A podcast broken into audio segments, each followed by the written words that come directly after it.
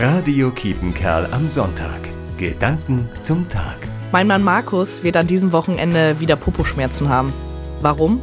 Er ist Teil der Keveler Radwallfahrt in Lette und die sind dieses Wochenende wieder unterwegs. Sie feiern ihr 70-jähriges Jubiläum und rund 50 Menschen zwischen 14 und 77 machen sich mit dem Fahrrad auf den Weg nach Kevela. Eine Pilgertour.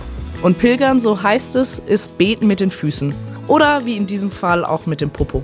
Gemeinsam unterwegs zu sein, gemeinsam reden und auch zu schweigen, neue Menschen kennenlernen und ein gemeinsames Ziel zu haben.